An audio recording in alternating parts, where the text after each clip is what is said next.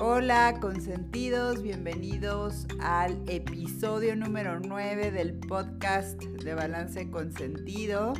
Mi nombre es Jazz, Jazz Flores. Y bueno, mi misión es ayudar a otros a que tengan una vida más plena por medio de una fusión de técnicas de sanación milenarias con sonoterapia de cuencos del Himalaya, eh, acompañamiento, terapia energética y tecnología.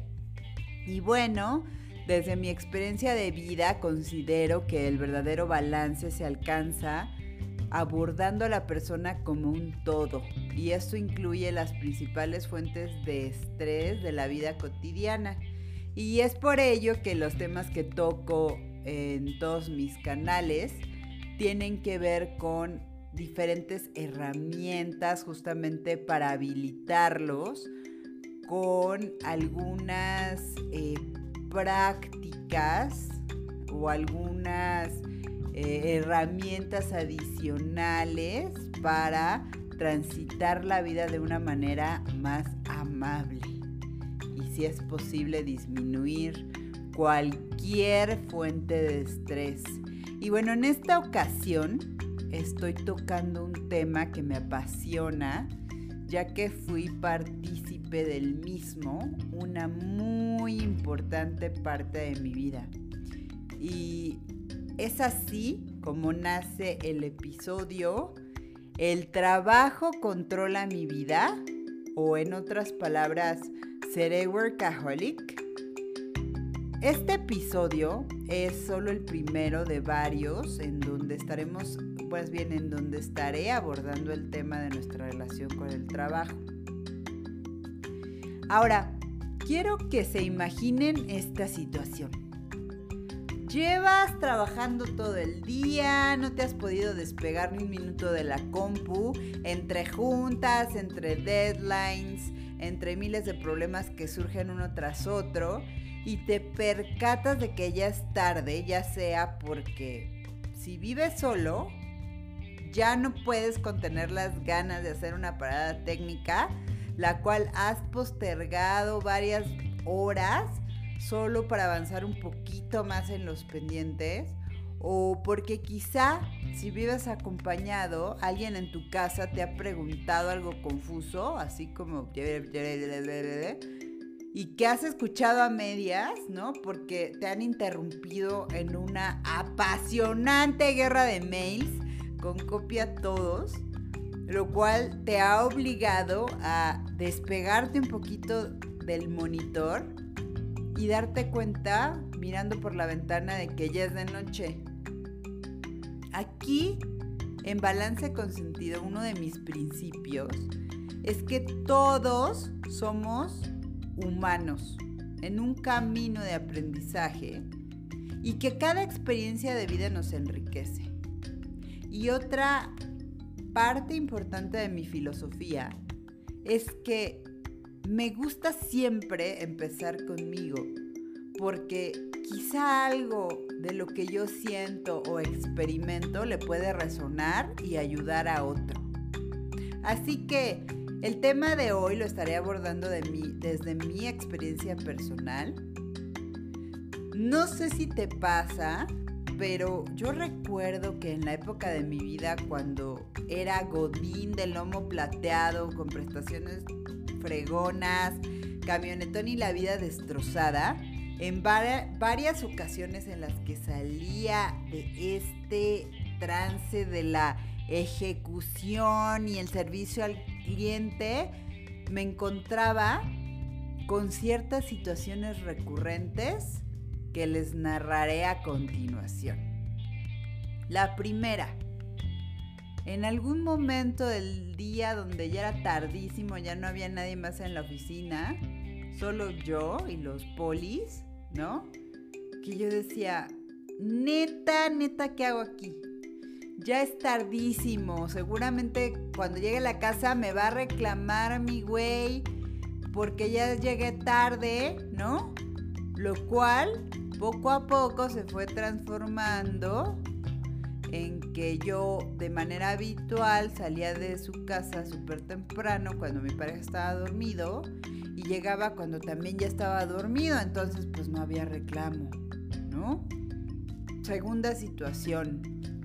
Puta, no manches, ya no aguanto la espalda, me está matando. Tengo que terminar esto. Bueno, bueno, me voy a tomar esta pastillita, ¿no? Para quitarme la incomodidad y el dolor y pueda seguir trabajando. Tercera situación. Ya es fin de semana. Al fin podré dormir todo el día, ¿no? Y advertía a mi pareja que no me molestara. O si ya había hecho un, compromiso familiar previo o con amigos, de plano iba de malas o iba cansadísima, ¿no? Con el argumento o la historia en mi cabeza de, ay, qué semanita, qué cansancio, ¿no? Y pues realmente esto era todas las semanas. Otra situación. Oye, Chuchita, Chuchito, hablando de amigos, ¿qué crees? Ay, perdóname, pero otra vez no voy a poder asistir a nuestra cena ni tomar el cafecito porque tengo demasiado trabajo. ¿No? O recuerdo que en un par de ocasiones elegí reagendar mis vacaciones que ya estaban todas pagadas tres veces el mismo año.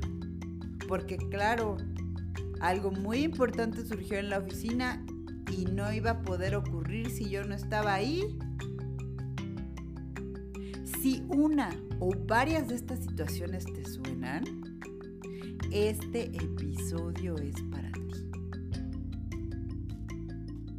Y bueno, miren, he tenido la fortuna de conocer en mi vida a personas de verdad muy brillantes, comprometidas, inteligentes, entregadas a su trabajo.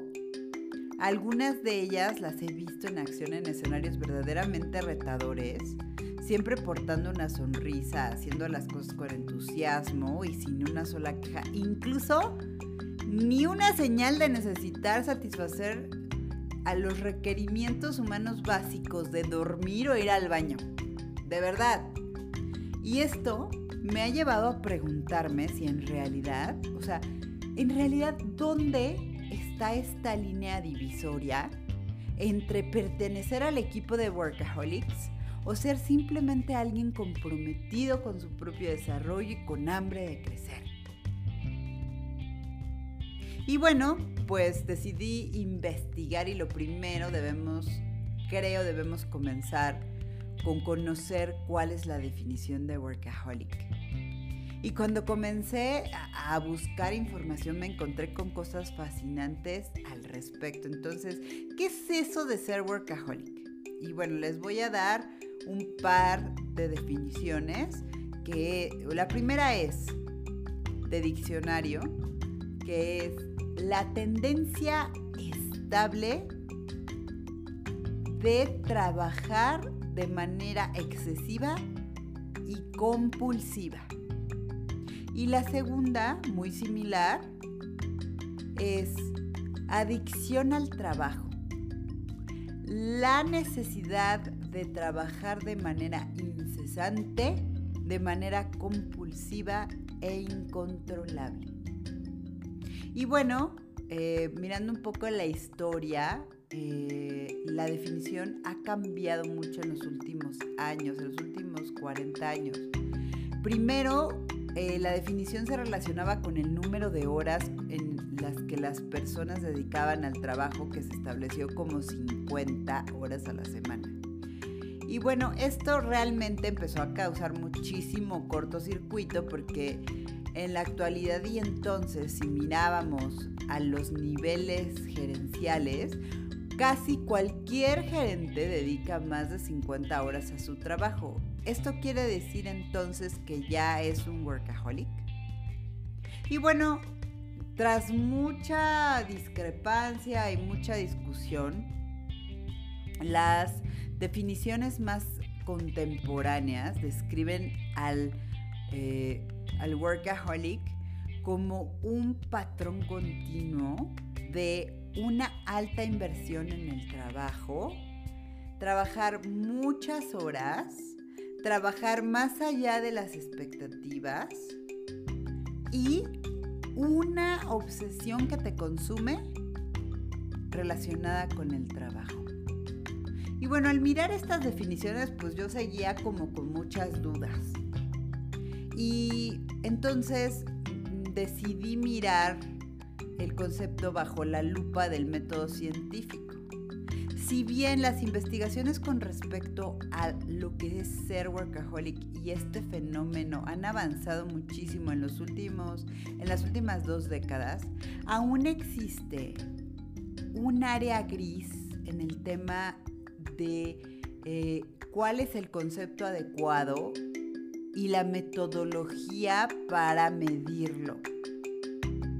O sea, hay muchas controversias al respecto. ¿Y de dónde viene esta controversia? Bueno, primero, el trabajo es algo ordinario, es algo necesario para la mayoría de nosotros que no nacimos siendo Paris Hilton y que nos provee muchísimas recompensas positivas. Nos da un salario, nos ayuda a organizar nuestro día, nos da cierto sentido de quiénes somos, en algunos casos nos da un propósito, nos ayuda a generar relaciones interpersonales, ¿no? Y entonces aquí es donde viene este súper cortocircuito en donde eh, incluso desde la perspectiva médica se compara la adicción al trabajo con la adicción a otras sustancias en donde la definición radica en cuando tú consumes algo, en este caso accionas algo, el trabajo, de manera descontrolada y esto comienza a tener repercusiones negativas en tu salud física y mental, pero no te puedes detener. Y entonces, eh, ah, justo este es el, el cortocircuito porque algunos dicen, oye, pero es que los atributos positivos relacionados con el trabajar muchísimo, o la recompensa social que recibimos es súper importante, ¿no? O sea, ay, qué trabajador eres, qué chambeador, quién fuera como tú. Ojalá todos los que trabajaran en esta compañía estuvieran tan comprometidos como tú. Eres un ejemplo a seguir. Y viene el reconocimiento de tu jefe y el reconocimiento de tus pares y el reconocimiento de tu familia, de tus padres vienen los eh, aumentos de sueldo, viene el crecimiento profesional, ¿no? Y entonces aquí es donde hay un shock, es, es, contradictorio para quien lo, quien lo sufre a la vez, es contradictorio a nivel psicológico, a nivel físico, incluso a nivel social, porque por un lado te afecta, pero por otro lado recibes cosas buenísimas.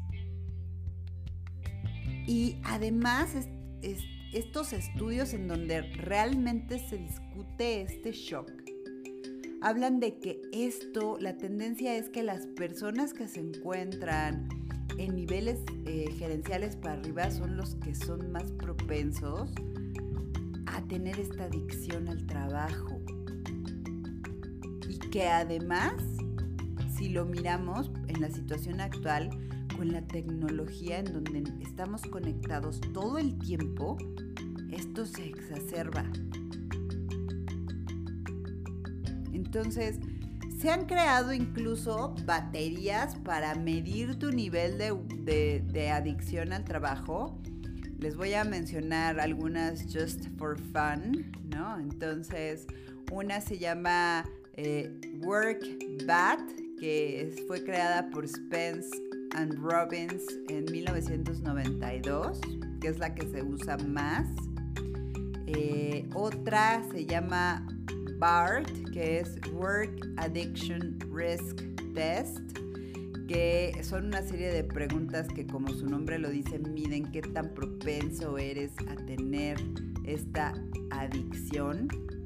Hay otra batería que se llama DUWAS, que es The Dutch Work Addiction Scale, que esa fue desarrollada en el 2009 por Shofeli. E incluso se ha creado una herramienta para medir eh, el efecto de, padres con estos temas en, los niños. Se llama Children of Workaholic Parents Screening Test. Y esta igual fue, esta fue desarrollada por Robinson and Carroll en el 99. Y bueno, y la última adición a este maravilloso set de herramientas es el Bergen Work Addiction Scale, que fue desarrollada por, Anderson Griffiths y uh, Heatland, en donde directamente se está comparando el workaholism con otras con otras características de los adictos a sustancias. De hecho, realmente yo estaba fascinada con todo esto y se han creado clasificaciones en este sentido. Por ejemplo, les voy a, hablar de cuatro, cuatro tipos que me llamaron mucho la atención. Eh, el bulímico, em, que es aquel que quiere hacer el trabajo a la perfección o si no, no se hace nada, ¿no? Es como, tiene que estar perfecto. El incansable es otro tipo en donde ellos están realmente compulsivamente eh, motivados por trabajar rápido, rápido, rápido y así cumplir los deadlines y les cuesta muchísimo trabajo parar. Son como de estas como locomotoras, como maquinitas que están ah, productivos, productivísimos todo, todo el tiempo. Otro es The Savoring, que es como el que lo, saborea, el que lo disfruta, ¿no? Y ese está eh, consumido por la preocupación con los detalles, detalles, detalles. Eh, el otro tipo es el que sufre déficit de atención, que es aquel que se la pasa como iniciando muchísimos proyectos, objetivos, pero luego se distrae y luego cambia a otro proyecto, pero no descansa, pero siempre está continuamente motivado para lograr más y más y más. Entonces, em, otro de los temas que, u otra variable que se discuten en la, que se discuten en, la investigación de este tema es eh, poner sobre la mesa el, tema de discriminar entre aquellos que realmente disfrutan el trabajar tanto o aquellos que lo sufren. Y y, de ser capaces de discriminar si realmente la gratificación proviene de la acción de trabajar o de lo que se logra. Entonces, ahí los investigadores en un merequetengue de discusiones no se logran poner de acuerdo. Sin embargo, una definición que a mí me gustó mucho y con la que yo me identifico es que los workaholics realmente son aquellos que se gratifican por el acto de trabajar en sí mismo, ya que esto los tranquiliza y neutraliza algunos otros estados de ánimo que les son no placenteros o para evitar eh, sentir emociones o sensaciones que sienten que, están fuera de su control o que sienten cuando no están trabajando, ¿no? Por ejemplo, ansiedad, culpa, ¿no? Y un ejemplo es, ay, es que me siento muy culpable cuando tomo vacaciones, ¿no? Ay, es que qué van a hacer en la oficina cuando, cuando no estoy, ¿no? Entonces, esta definición me gusta mucho porque creo que, Em, ilustra muy bien esta parte em, de utilizar el trabajo como una especie de pues sí, de tranquilizante, de evitar, de apaciguar,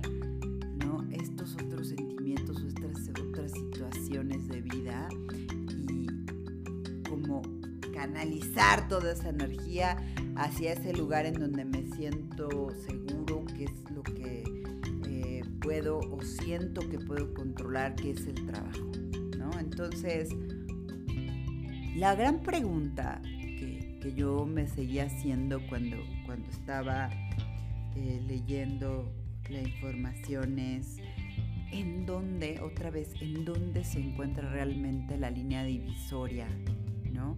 ¿Cuál es, la cuál es aquella distinción entre los que son realmente workaholics o aquellos que están realmente solamente muy comprometidos con su propio desarrollo, ¿no? Eh, y bueno, o sea, quizás si esto se está experimentando como algo en donde has perdido el control y donde tú continúas trabajando y trabajando y trabajando a pesar de que esto te está trayendo consecuencias negativas a nivel familiar y a nivel de salud física y mental. Y podrías en una autoexploración atreverte a eh, decir que quizá, solo quizá, esto se podría comparar con alguna otra adicción, entonces ahí está tu respuesta.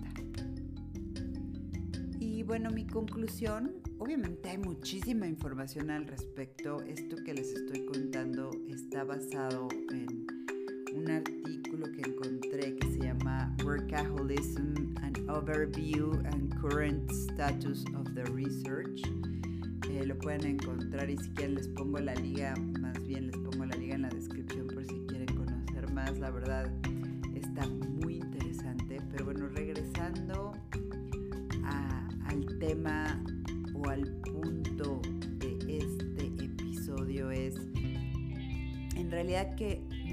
conclusión a partir de mi propia experiencia de vida y de lo que observo con mis amigos del alma y con los consentidos, es que realmente la respuesta siempre la tienes tú. Tú sabes cuando estás cruzando esta línea en donde la decisión con respecto al trabajo te está costando, los assets más importantes en la vida de cualquier ser humano que el dinero no puede reponer y que son tu tiempo, tu familia y tu salud. Y sobre todo creo que un indicador clave es que cuando esta situación empieza a doler. Y ahora mirando las cosas en retrospectiva, les puedo contar solo un ejemplo de un montón que ocurrieron a lo largo de mi carrera profesional. Em, bueno, el contexto es que yo durante mi vida adulta siempre me consideré una persona responsable, dedicada y comprometida al 100 con mis temas profesionales. Eh, recuerdo un momento específico de mi vida en la que yo acababa de ingresar a un nuevo trabajo en donde literal empecé a ganar el doble y yo llevaba ya un tiempo, algunos años con mi pareja Así que decidí que era el momento ideal para mudarme, para mudarnos juntos, ¿no? Pues aprovechando esta situación y dar el siguiente paso también en mi vida, no solamente en mi carrera. Y bueno, era el primer año, ¿no? Eh, y conforme fueron avanzando los días y luego los meses, resultó que mi rutina de lunes a viernes consistía o sea, como que se fue transformando y consistía en salir de la casa, de su casa, a las 6 de la mañana, máximo, para estar en la oficina a las 6.30, ¿no? Y bueno, ya sea por la distancia o la, o la carga de trabajo o cualquier otra situación que se presentaba, yo llegaba a diario o regresaba a diario a mi casa tipo 10 y cuarto, 10 y media de la noche, después de estar metida todo el día en la oficina. Y bueno, pues poco a poco, eh, pues llegaba a casa y él ya estaba dormido. Y bueno, desde la perspectiva de mi yo del pasado, esto era correcto, ya que yo, debía proteger mi trabajo a toda costa, ya que mi pareja además en ese momento se había quedado sin empleo. Así que era mi responsabilidad salvarlo, salvar al mundo, salvar mi pareja y sostener la casa al costo que fuera, ¿no? Y entonces recuerdo una ocasión en particular en donde había un proyecto importante en la oficina. Siempre hay proyectos, siempre son importantes, siempre hay prioridades, pero bueno, este proyecto en el que para variar yo estaba involucrada, era super jazz, tenía que estar involucrada en todo, ¿no? Y entonces recuerdo bien que le avisé que, este, que ese viernes, porque era viernes, yo iba a salir tarde, porque además, ojo, los viernes yo salía a la una de la tarde. Entonces, sí, o sea, efectivamente salía a la una, pero a la una de la mañana del sábado, ¿no? De literal estar en una junta con todo el equipo. Y cuando llegué a mi casa, por primera ocasión, en, durante todo ese año que, que ya habíamos este, empezado a vivir juntos. Él me estaba esperando para decirme que no me creía, que dónde estaba, que nadie trabajaba en viernes hasta la una de, de la mañana. Y yo por supuesto lo miré, muy enojada, convencida de que esto lo hacía por él, ¿no? Y le contesté que lo que él pensara era su problema y no el mío. Claro, no podía faltar el tono irónico tratando de, ridiculizar lo que él decía, ¿no? Y en ese momento catalogué el incidente como un perrinche, ¿no? Y bueno, cuando mi yo del presente mira esta situación, de verdad me doy cuenta que sin duda yo tenía no uno, sino un montón de problemas importantes. Pero con mi pareja y conmigo misma. Uno, estaba actuando completamente de manera contradictoria, argumentando en algún lugar de mi cabeza que yo hacía todo eso porque quería salvar mi vida amorosa. O sea, totalmente caminando en el sentido opuesto.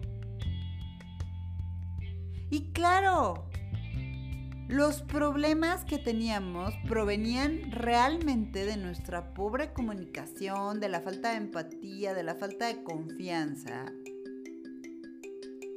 que claro, con los años y tras mucho trabajo individual, para mí es, es muy obvio que esta aparente adicción al trabajo era en realidad la mejor herramienta con la que yo contaba en ese momento para no aceptar en voz alta que esa relación no funcionaba. Claro que el dolor de espalda y el dolor de nachas era mucho menor que aceptar esta situación.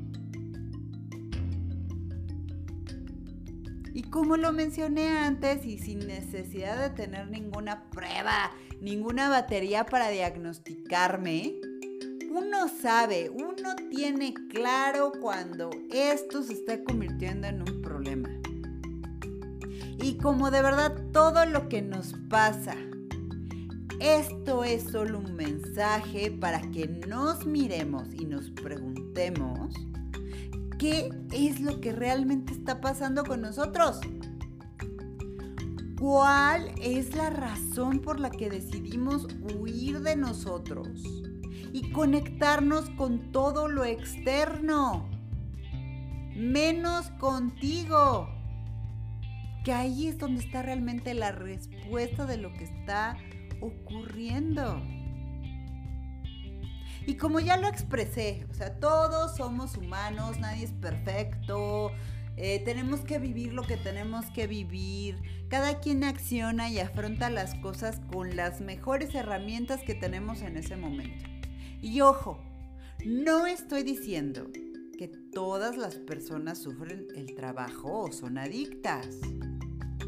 Estoy diciendo que cada uno de nosotros sabe cuándo ha cruzado esa línea en donde no puede parar porque ha decidido ceder el control de su vida a otros o a una situación o a una historia que se cuenta. Y bueno, en mi caso, todo cambió cuando empecé justamente a mirar hacia adentro y pude ver claramente que mi rumbo no se encontraba ni con esa pareja ni en ese lugar. No voy a mentir, esto no se resolvió de un día para otro, fue un proceso de autoconocimiento profundo, de descubrimiento de mi propósito. Que de verdad yo agradezco todo esto, es el mejor regalo que me ha dado la vida, porque me ha llevado realmente a experimentar cosas, diferentes, a vivirlas intensamente y a pasar por experiencias que jamás imaginé que me esperaban allá afuera cuando yo decidía esconderme detrás de ese escritorio y esconderme de mí misma. Y bueno, si tú te identificas con alguna parte de esta historia o conoces a alguien que quizá le puede dar alguna pista de algo que le está pasando, quiero invitarte a seguirme en mis redes, a continuar escuchando este podcast.